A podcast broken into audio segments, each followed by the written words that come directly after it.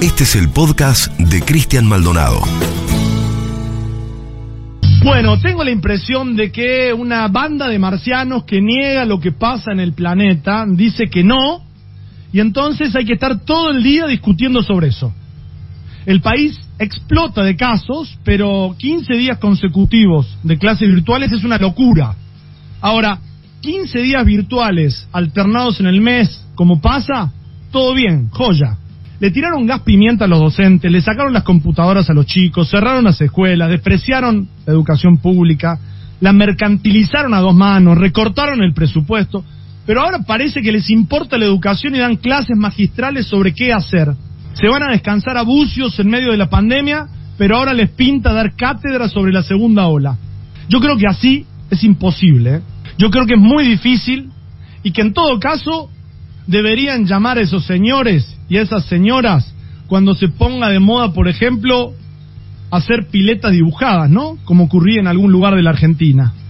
Pero no lo llamen, no lo metan al debate para que nos cuenten cómo se maneja el PAMI.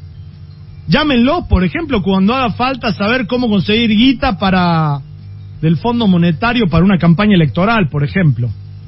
Yo creo que si tanto les importa deberían poner una moneda, ¿no? Porque la unidad de medida para argumentar cuando fueron gobierno nacional y después también, cualquier ajuste en Argentina se argumentaba con la unidad de medida de los jardines de infantes, pero no hicieron ninguno, ¿eh?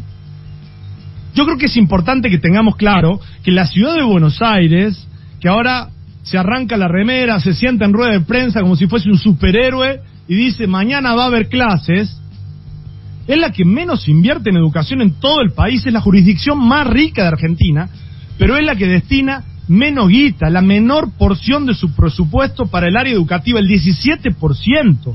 Eso es lo que destinó en el año 2020. El resto de las provincias argentinas, todas que son más pobres, destinaron más porcentaje que eso a educación. El gran tema es que si se arma todo este quilombo por 15 días virtuales consecutivos y no alternados como ya pasa, si por ese lío te imponen la agenda, como sociedad estamos fritos. Hay una mezquindad política sin precedente que solo piensa en estas elecciones y en la posibilidad de ganarlas. Pero el problema es que no son marginales, no son ilustres víctimas del sufragio universal, ¿no? Tienen el poder de la justicia, los medios de comunicación, el espaldarazo del poder real económico, ¿no?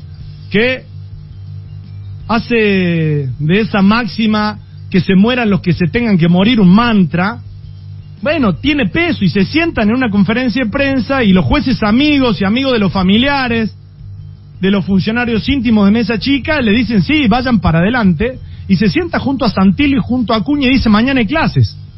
La misma Acuña que hace poquito dijo que los docentes y las docentes eran zurdas, viejas, pobres, vagos, bueno, todavía no eran esenciales.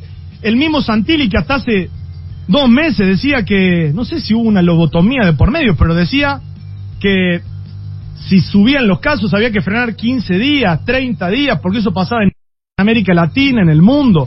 Lo que pasa es que no le pueden preguntar, o no le repreguntan, o hay un blindaje sideral. Cuando les preguntamos, como pasó con el Zucaría acá, te gritan y abandonan la entrevista, porque no saben qué decir.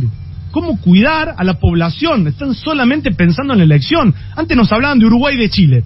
Pero, por ejemplo, ahora en Uruguay, que una cuarentena recontra mil estricta, están debatiendo en el Congreso si penan con dos años de cárcel la violación de la cuarentena. Entonces, ya nadie habla de la calle Pou. Tampoco hablan de Piñera, ¿no? Que suspendió las elecciones y que ha tomado las medidas restrictivas que ha tomado. Pero tienen la justicia, un sector de la justicia al menos, poder económico, medio de comunicación. Desde que arrancaron las clases, la curva se fue al diablo. Hay debates en torno de las, las literaturas y las bibliotecas que hay. Desde que arrancaron las clases, la curva se fue al diablo. Acá no está en juego la educación, ¿eh? está en juego la salud y la vida. La educación va a seguir. ¿sí? Pasa en Alemania, pasa en Francia, pasa en Uruguay, pasa en Chile, pasa en México, pasa en el mundo. Sí, pero yo no sé si creen que los 29.000 contagios oficiales del viernes se resuelven sin medidas, por arte de magia. Sí, son gobernadores, intendentes, ilusionistas a sueldo, periodistas, gente de a pie. Yo no sabía que Houdini tenía tantos devotos, ¿eh? Y es lo mismo que quiere Trota también. Es lo mismo que quiere la mayor parte de los gobernadores, ¿eh? Que siguen a Bolsonaro. Conceptualmente en este tema siguen a Bolsonaro. Trabajan para el COVID, la verdad.